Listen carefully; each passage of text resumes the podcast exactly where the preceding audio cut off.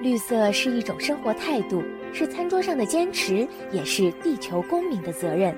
让我们聆听土地的声音，用心守护环境。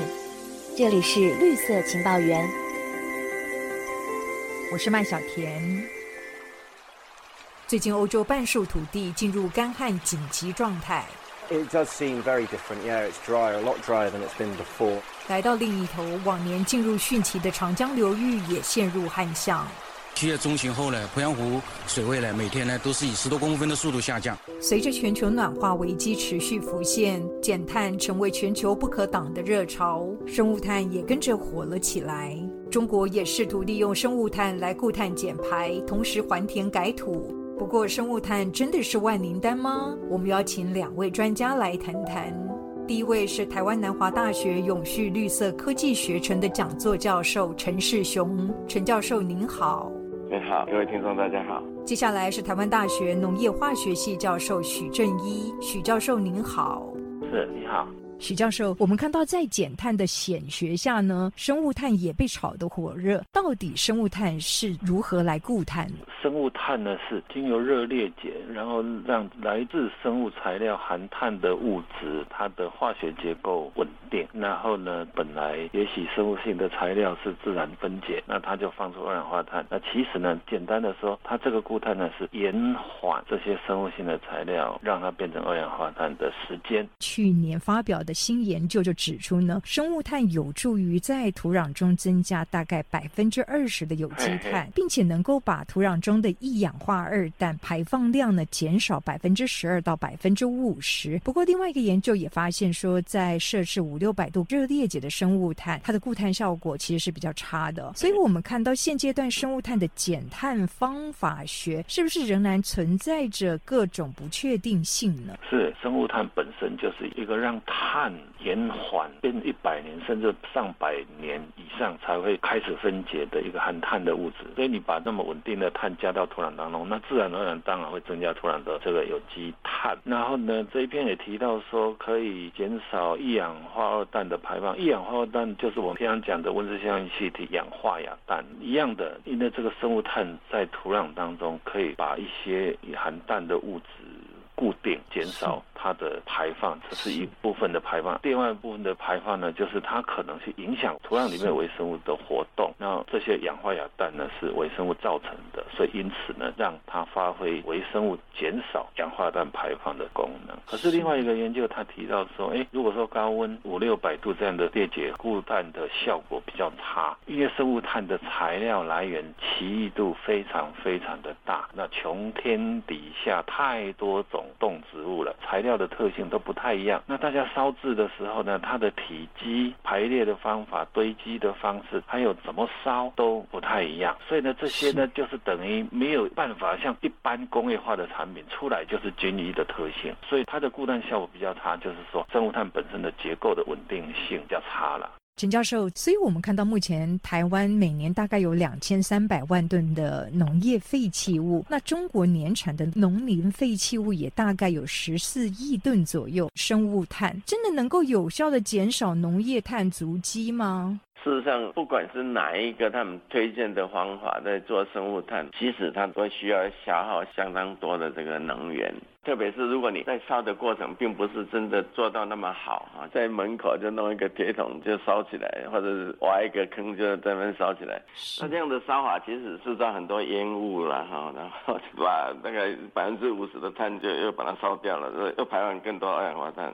许教授，那么从台湾到中国都试图利用生物炭的技术来实现农业碳汇来减碳，您认为这是一个好的解方吗？我认为这是解方之一，就是把它当成多一个选项而已。因为生物炭还有很多很多的疑虑，有待厘清。那是不是贸然的把它加到土壤？因为土壤加下去，你也许五十年、一百年之后才看得到其他负面的效应。这个是有限的生命的人类目前看不到的。所以基于此的话，很多都还是持保留的态度啦。那所以呢，很多政府呢，其实呢是不太敢开放说，OK，那这个生物炭呢就可以把它放到土壤里面。徐教授，那为什么生物炭在烧制的过程中存在着污染的争议呢？这个热裂解啊，就是氧气供应不足的情况之下的燃烧。既然你有燃烧，所以呢，可能烧生物炭的过程当中不免排放出一些可能存在的气体，可能潜在会对我们的健康有影响的污染物质。燃烧不完全的话，产生可能一些还原性的气体，或者是说一些结构比较复杂的所谓芳香族的化合物，那多少发现它是致癌性的物质。陈教授，那么当中您看到什么问题？在制造的过程，就是要把它磨碎，是，然后这个农民拿到以后释放的时候，又再一次散播这些粉尘哈，即使对农民使用者他的呼吸道也是一个很大的风险了哈。那么您建议有这些农业废资材可以怎么样来利用，反而可以让土壤的碳库更给力呢？在德国，他们一百年前他们就开始做这样的东西，这个德文叫做 p u g e l culture 哈，英文就把它直接翻成 p u g e l culture 了，就是土丘栽培了，它就挖一个地洞。一公尺多的深度，然后呢，你就先把那些新鲜的木头摆在最底下，再来就是把那个比较老的木头再摆在上面，然后再来就把枯枝落叶，然后如果有稻草了都丢进去，然后最后埋起来以后呢，然后再把那个底土先加进去，然后最后又把表土覆盖上去，然后就慢慢就叠成一个土丘。那这样的话，有很好的保持水分。增加土壤有机质，大概二十年之内，你大概都不必施肥。所以我觉得这个就是真正的把碳封存在地下。我自己在我的农场就亲身示范了，土丘栽培其实是比生物炭会好很多了。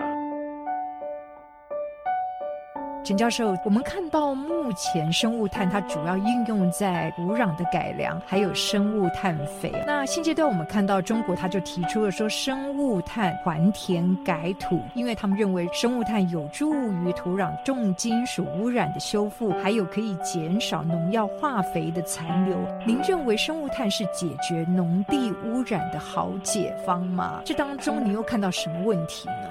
是它最主要是利用那个烧过的碳啊，因为它表面积很大，然后它有很多孔隙，所以它会吸附一些阳离子这些东西的。那它也进行电子交换呢，然后当然它也可以把一些有毒的东西把它吸附上。但是事实上，你如果从另外一个角度来看的话，你本来是用农药发挥效果的，结果现在你用了生物炭以后，你那个农药就没有办法发挥效果，你会用更多的农药，那就适得其反。所以这也就是生物炭就。很多时候变成有争议的地方。许教授，那一旦这些生物碳可能在进一步的碎解以后，污染物质有可能又再回到土壤当中，有可能啊，这是延缓的概念。比如生物碳如果在土壤假设稳定了一百年，那也许你这个效果就是持续一百年。但是就污染这个事情是没办法，因为重金属就是完全不会分解，从采矿把它吐入到环境当中，它就存在环境当中，它是没有办法消失的。同时，我们也可以看到说，有研究提出来，生物炭它可以综合土壤的酸性，然后增加土壤的保水通气，甚至可以吸附土壤的养分抑菌，让作物达到增产的效果。不过，当然也有研究提出不同的观点，说当生物炭加到一定量的时候，玉米的产量反而出现减少的情况。加生物炭超过百分之二，玉米反而产量会减少。就是说，生物炭会吸附污染物，它也会吸附。养分，所以呢，我们量不要加太多的时候呢，是帮助土壤把养分抓住，不要让它流失掉。可是如果我们加太多的时候，变成生物炭把这些养分呢抓着，不让根去吸收，所以玉米反而减产。这第一个原因。第二个原因，我量加过多的时候呢，其实土壤的体积、整个孔隙还有物理条件通通改变了。是。那所以呢，加过多反而让你的土壤环境变差了，因此玉米的产量就减少了。加生物炭，国际上大家的经验通常就是不要加超过百分之五。那至于说可以综合酸性土壤，因为生物炭哈烧制的条件可以让它变得是碱性，所以碱性的当然就可以综合酸性土壤。那可能烧出来比较偏酸性的，你反而是加速土壤酸化恶化的效果。那增加通气保水力，就是因为它有很多的孔隙。那至于抑菌的话，因为会让土壤生病、让植物生病的菌，通常都是真菌。那真菌都是在酸性的环境比较活跃的。那你既然透过生物炭把土壤的酸碱值、pH 值调高了，那当然致病菌也就受到抑制了。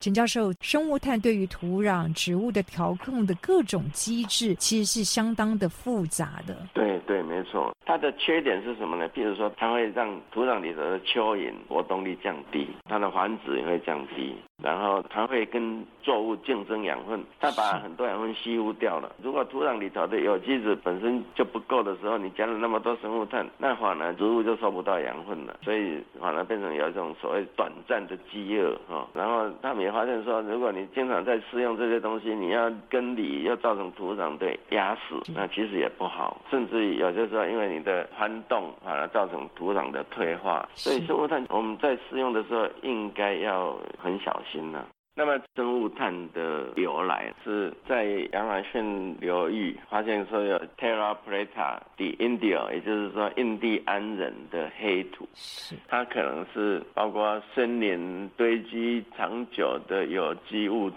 然后。森林火灾的时候，又有大量的木材在燃烧，然后可能堆积，然后氧气不足，所以就最后就变成很多碳可以保存很久。我觉得这个才是真正生物炭的这个由来了。它不是单纯就是把碳烧一烧，然后就把它扔在土壤里头这样子。我的感觉并不是那么正确了。所以我觉得推广生物炭的时候呢，应该要把这些东西考虑进去。那么，除了我们刚才提的污染争议之外，生物炭进入土壤还暗藏什么环境风险？如果在热裂解的环境之下，比如说六百度以下，它就算是低温了。那低温的时候，它没有办法完全把挥发性的东西烧出来，存在一些，比如说焦油。焦油它即使是热裂解的时候，烟雾里头冷凝出来的焦油，它就会附在碳上面，变成它就是没有办法去发挥很多孔隙，然后这些焦油在真正被真菌分解之前呢，它会影响一些包括真菌、包括细菌、好的细菌这些微生物，那其实都会对它们造成影响，因为焦油的成分就类似防腐剂嘛，所以它其实对生物其实是不好。所以制造的过程，其实我觉得就是很大的问题，就是说你的制造的过程是不是很完善呢？那如果你需要完善的制造过程，你又要很高的成本。我的感觉就是现在大部分在卖的生物炭大概都没有符合标准的生物炭品质。那你如果要符合的话，要变成很贵，高不可攀。比如说一家人的那个好几十块美金，这个很高的投入嘛，哈。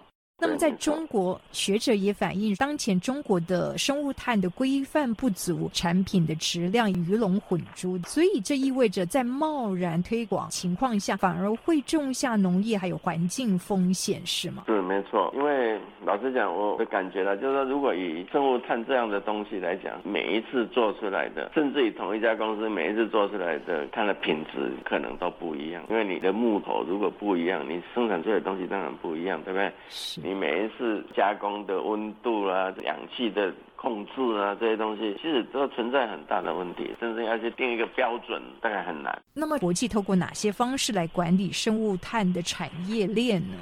生物炭的这种。产业链的管理，慢慢有一些协会，有一些国家也慢慢在重视这个问题了啊。我还是觉得，你可以在制造堆肥的过程里头加一些碳在里头，那这个堆肥可以发酵的更完整。看到有一个报告，它有提到这样的碳呐，不一定生物碳呐，然后它这个会达到比较好的温度，做出来的堆肥就会品质会比较好。但是不要把生物炭变成一个好像是仙丹妙药一样来推广。许教在生物碳发展热下制定标准规范，您认为应该要考虑哪些环节呢？这样的背景就是因为生物炭被商品化包装了，所以呢有一股积极的推广力量。所谓产品鱼龙混杂，那当然就是因为来源材料都不确定，那制成没有办法有一个普遍化的工业制品，透过一致性的产出，所以呢才会质量参差不齐啊。所以呢，如果说你提到生物炭发展热下制定标准规范，要考量哪一个？第一个呢就是统一材料嘛，材料的规格标准是什么？然后呢，要达到多少温度、多少制场？怎么规范产品？要经过类似像我们中央标准局，那这些呢，整个过程呢，应该是由政府或者第三方公证单位做这些事情。但是呢，目前只为了生物炭这个东西值不值得请全政府跟所有社会资源去做这些事呢？这个是我反而觉得是要冷静思考的地方啊。没错，生物炭火了，我们更需要冷静思考。这里是绿色情报员，我们下次再会。